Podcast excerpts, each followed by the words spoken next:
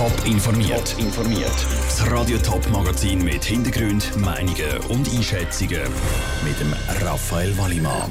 Vor was Gegner von der EID eigentlich Angst haben und auf was bei der Wahl vom richtigen Fitnessstudio muss geachtet werden, das sind zwei von den Themen im Top informiert. Im Internet ein Konto eröffnen, eine Kreditkarte beantragen oder Krankenkasse wechseln. Bald soll in der Schweiz auch zum Beispiel die Steuererklärung im Internet ausgefüllt werden. Für das braucht es aber eine elektronische Identifikation. Darum muss das Parlament eine sogenannte EID einführen. Aber nicht alle Politiker sind mit dem verabschiedeten Vorschlag einverstanden. Darum soll jetzt das Volk entscheiden. Ruth Schmenzi. Nationalen Ständerat haben beschlossen, dass die EID private Firmen wie zum Beispiel die SBB, Post oder Banken sollen rausgeben Der Bund soll nur eingreifen, wenn es mit den Privaten nicht funktioniert. Umfragen zeigen aber, dass die Schweizer EID lieber vom Bund wollen. Das, weil sie Angst um ihre persönlichen Daten haben. Genau diese Angst haben auch verschiedene Politiker und Organisationen. Darum sammeln die jetzt Unterschriften gegen die EID. Sie wollen, dass nur der Bund eine so eine EID rausgibt, sagt Zürcher SP-Nationalrätin Mindli Marti an einer Online-Medienkonferenz. Grundsätzlich ist es problematisch, dass wir quasi in einem Gesetz ein privates Monopol nicht schaffen, aber zu wenig meines Erachtens kontrollieren.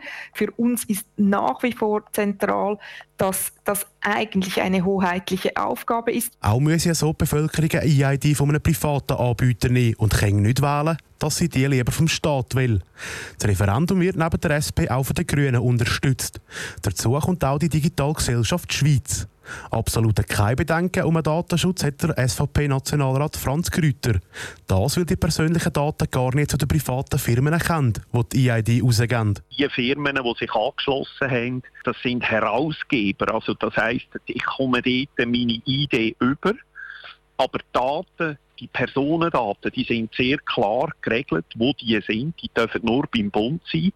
Also ich glaube, es ist eine sehr ausgewogene, gute Lösung. Auch hat das Parlament beschlossen, dass eine Aufsichtskommission alles ganz genau kontrollieren soll. Wichtig ist aber vor allem auch, dass die Schweizer Bevölkerung eine sichere Variante für Logins im Internet hat.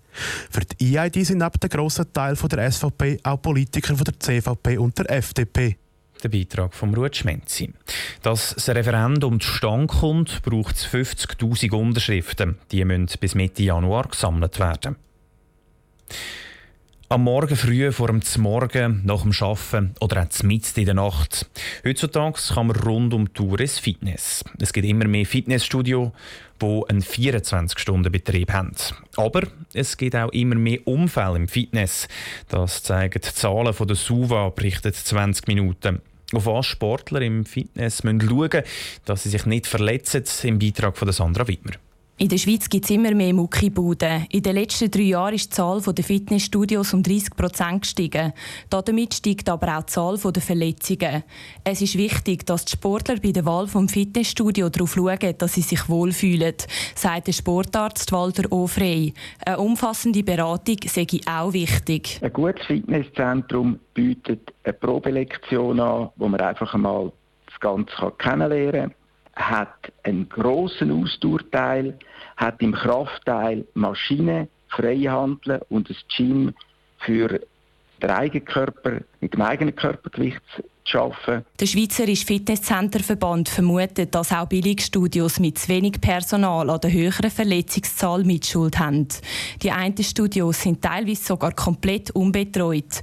Dann ist es umso wichtiger, dass die Sportler gut instruiert werden. Ich würde allerdings bei einem 24 Stunden offenen Center sicher nicht mit Maximalgewicht arbeiten und ich würde Grenzen, wo ich ein Training abbrich und finde, das ist jetzt zu viel für mich, das geht nicht, viel, viel tiefer stellen. Im Vergleich zu anderen Sportarten passieren in den Fitnessstudios aber verhältnismäßig wenig Unfälle. Im Schneesport und Fußball gibt es mehr Verletzte. Sandra Wittmer hat berichtet.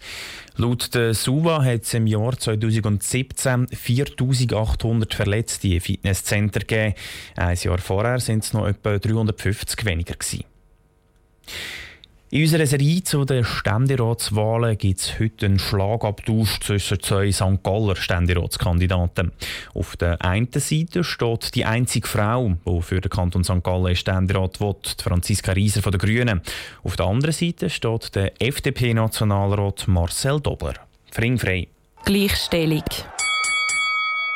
Da gibt es verschiedene Instrumente, die angegangen werden. Ein ganz wichtiger Bereich ist, dass die Vereinbarkeit von Familien und Beruf gefördert werden. Nicht nur für die Mütter, sondern auch für die Väter. Elternzeit, ein anderes wichtiges Stichwort. Ich bin halt gegen Quoten.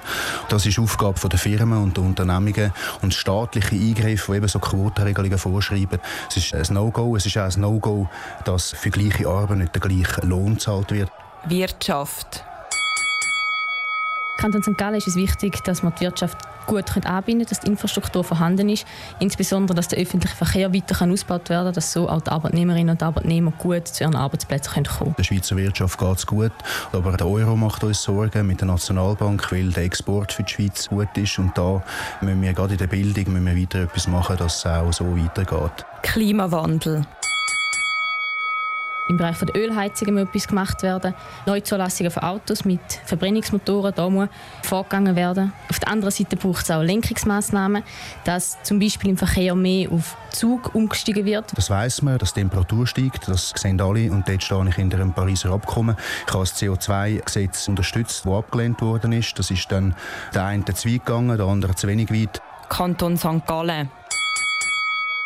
Zum einen möchte ich den Kanton St. Gallen als Zentrum der digitalen Entwicklung stärken. Wir haben mit der IT-Bildungsoffensive, die wir letztes Jahr angenommen haben, schon mal ein wichtiges Zeichen gesetzt.